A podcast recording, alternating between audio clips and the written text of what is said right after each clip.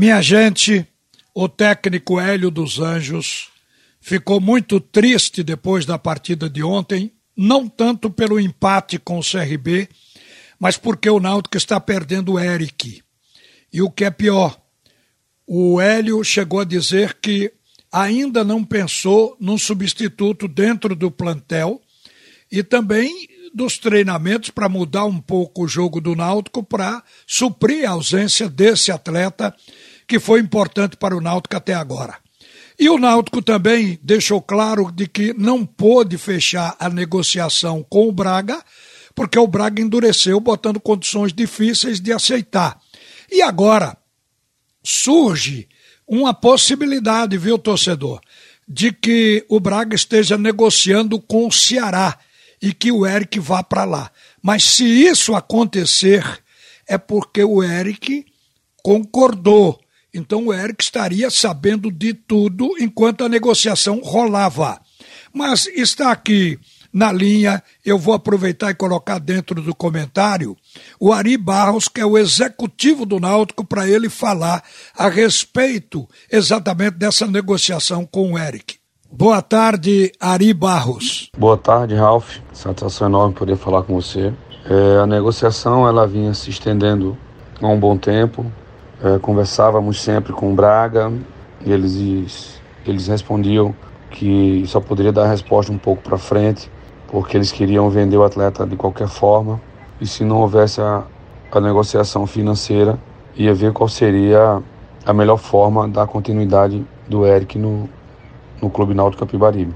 E no dia do jogo do Londrina, a gente é, houve uma conversa e teve o posicionamento positivo do Braga, que eles iam liberar o atleta conosco com uma condição, e essa condição era no mínimo de três anos de contrato conosco, onde os direitos federativos iam ficar conosco e os direitos econômicos, em torno de 70%, ficaria com o Braga.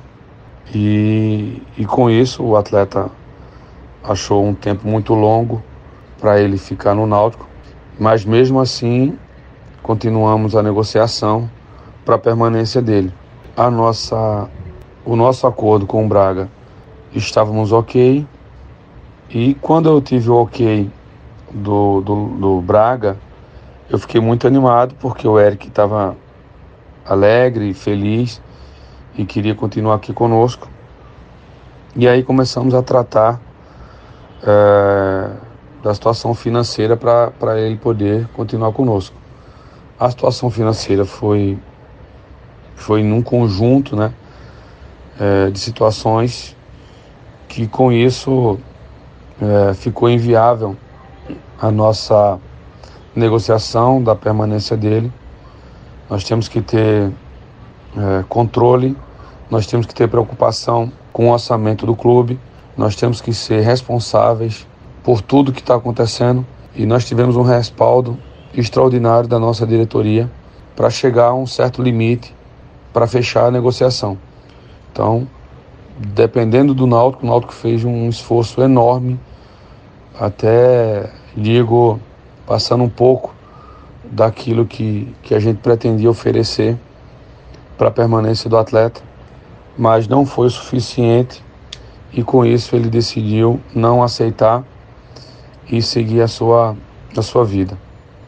E é isso que aconteceu para a não permanência do Eric aqui conosco. O Ari não quis falar na possibilidade do Ceará ficar com o jogador. Mas eu digo para vocês que se se consumar a ida de Eric para o Ceará, isso terá sido com a concordância do jogador. E isso também significa um bypass em cima do Clube Náutico Caparibe. Não vamos nos adiantar, vamos deixar o negócio andar, mas o próprio executivo acha que há possibilidade dele ir para o Ceará. Vamos aguardar e eu acho que passa a ser uma negociação nebulosa, mas por parte do jogador que sabia de tudo isso e não se manifestou. Uma boa tarde, minha gente. A seguir, Roberto Queiroz com o primeiro tempo do assunto é futebol.